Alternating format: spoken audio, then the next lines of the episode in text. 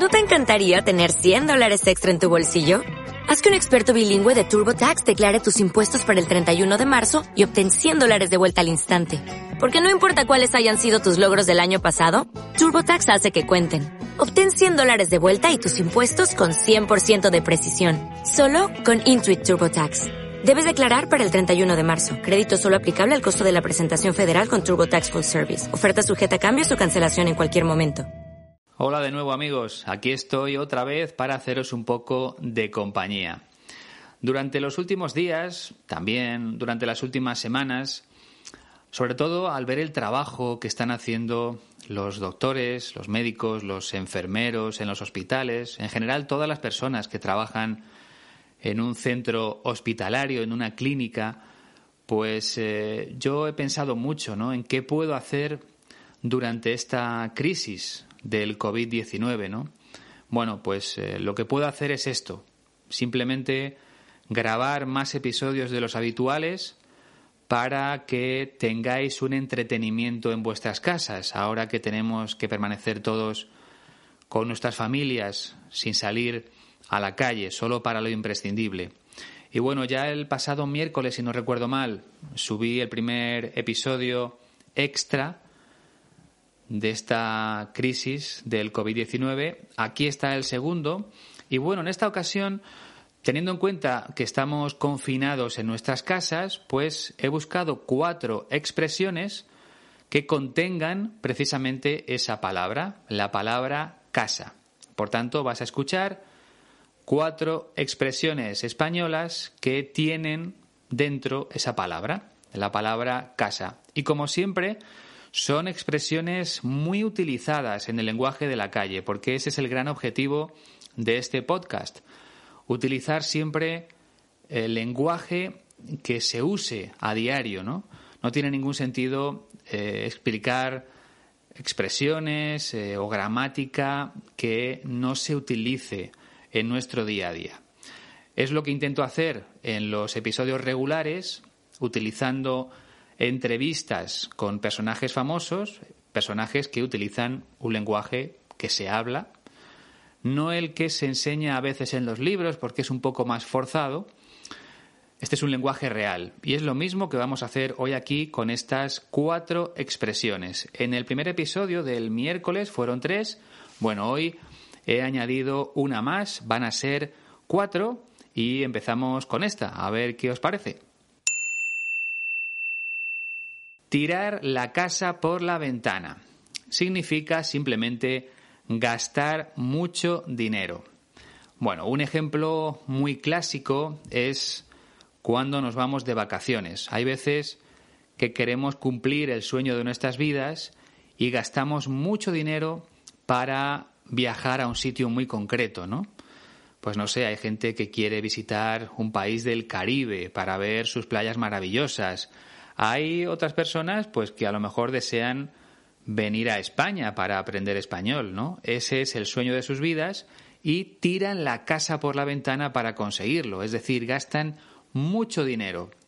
El problema es que a veces gastamos tanto dinero, dinero que a veces no tenemos. Entonces tenemos que pedir un crédito o un préstamo al banco. Utilizamos esas dos palabras, pedir un préstamo, pedir un crédito al banco, que después tenemos que ir devolviendo poco a poco.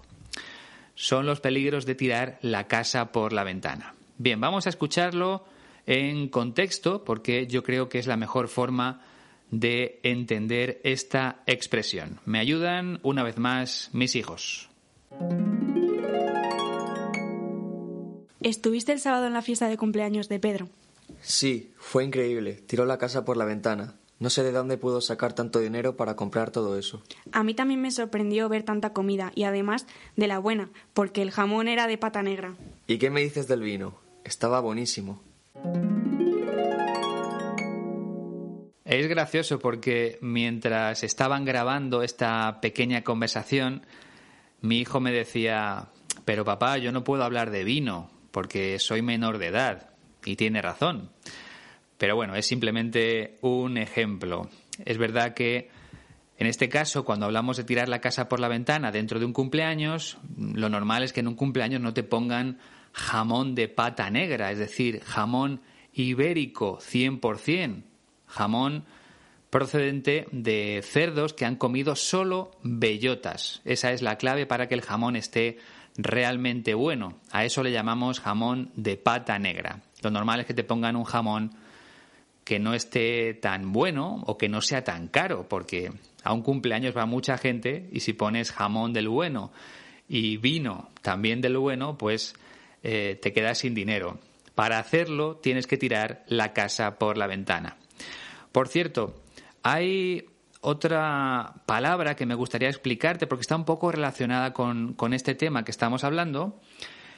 Se trata de un adjetivo el adjetivo manirroto o manirrota.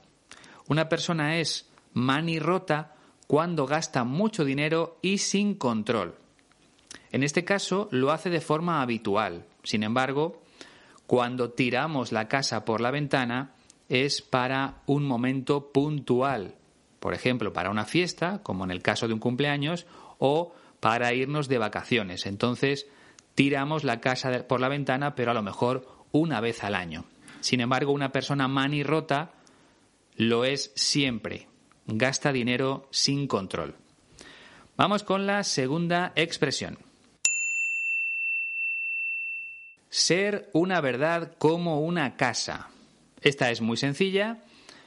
Significa ser una gran verdad.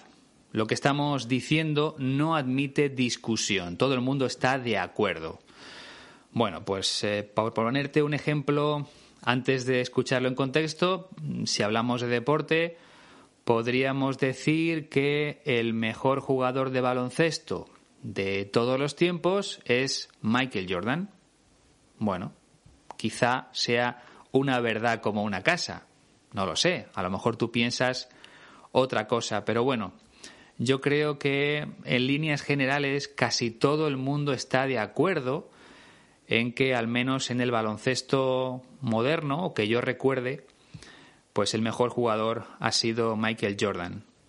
Eso sería una verdad como una casa. Pero vamos a escuchar otra. Normalmente los hijos no se dan cuenta del esfuerzo que hacen sus padres hasta que no forman su propia familia. Tienes razón. Eso es una verdad como una casa. Pero es normal. A mí me pasaba lo mismo cuando era joven. Y a mí, en esa época no pensaba en todo el trabajo que hacían mis padres. Este ejemplo lo he puesto a posta, adrede, con intención, para que mis hijos se den cuenta precisamente de eso, ¿no? Del trabajo que hacemos sus padres para que a ellos no les falte de nada, para que ellos tengan todo lo que quieren. En realidad no sé si hacemos bien, porque a lo mejor no es bueno que tengan de todo, ¿no? Pero bueno, sobre todo en el tema de estudios es importante que, sí, que se formen lo mejor posible y para eso en muchas ocasiones pues hace falta un esfuerzo extra, aunque tenemos suerte. Por ejemplo, aquí en España mis hijos siempre han ido a colegios públicos, ahora están en un instituto público y bueno, mi hija mayor el año que viene ya va a la universidad y espero que también pueda ir a una universidad pública. Por cierto, no sé si te lo he explicado alguna vez, en España, si vas a un colegio público, no tienes que pagar nada. Si vas a un instituto público para hacer la secundaria y el bachillerato, tampoco tienes que pagar absolutamente nada, solo los libros, esos en este caso no son gratis, pero no tienes que pagar nada por la educación en sí. Cuando pasan los estudiantes a la universidad, hay dos posibilidades. Ir a una universidad pública o a una privada. La universidad pública puede costar al año entre 3.000 y 5.000 euros, más o menos, ¿eh? 3.000 y 5.000 euros. Pero en la universidad privada estaríamos hablando de el triple casi, ¿no? Entonces la diferencia es muy grande, mientras que a lo mejor la media de una universidad pública al año es de 4.000 euros, pues eh, una privada puede ser de 12.000. Es una auténtica barbaridad, ¿no? Pero bueno, eh, teniendo en cuenta lo que me cuentan mis amigos de Estados Unidos, pues eh, es muy barata, incluso la universidad privada aquí en España, ¿no? Porque en Estados Unidos es realmente cara, ¿no? Unos 50.000 dólares al año en algunas ocasiones, ¿no? Bueno, no sé por qué te estaba explicando todo esto. Creo que, sí, ¿no? Por el esfuerzo que, que, hacemos los padres para que nuestros hijos tengan la mejor educación posible. Y venía relacionado con la expresión ser una verdad como una casa. En este caso, el esfuerzo que hacen los padres por sus hijos. Vamos ya con la tercera que me estoy enrollando, que estoy hablando de más. Empezar la casa por el tejado es hacer algo sin seguir el orden correcto, sin seguir el orden adecuado. Empezar por un paso que no es el primero. Las casas, como todos sabemos, no se empiezan a construir por el tejado, sino por los cimientos, por la base, que es lo que permite que esa casa no se caiga, no se derrumbe con el paso de los años o si viene pues eh, un huracán o algo parecido, ¿no? Hay que empezar siempre la casa con unos buenos cimientos. Pues vamos a escuchar esta expresión en contexto. A la hora de hacer el trabajo que os pedí ayer, no hay que empezar la casa por el tejado, ¿vale? ¿Qué quiere decir, profesora? Que antes de empezar a escribir hay que buscar toda la información. Pues menos mal que nos lo ha dicho, porque yo empecé a escribir anoche. Esto nos ha pasado a todos alguna vez, ¿no? A lo largo de nuestras vidas, que nos mandan un trabajo, ya sea a nivel profesional o a nivel académico, cuando estamos estudiando, y queremos hacerlo tan rápido que nos saltamos alguno de los pasos, ¿no? En el ejemplo hablaban de buscar primero la información para ponerse a escribir. No se puede hacer al revés. Hay que empezar, no se puede empezar la casa por el tejado. Entonces, primero se busca la información y después nos sentamos delante del ordenador a escribir. ¿Vale? Ya hemos terminado con la tercera expresión empezar la casa por el tejado, que es algo que no hay que hacer. Vamos con la cuarta. Los trapos sucios se lavan en casa.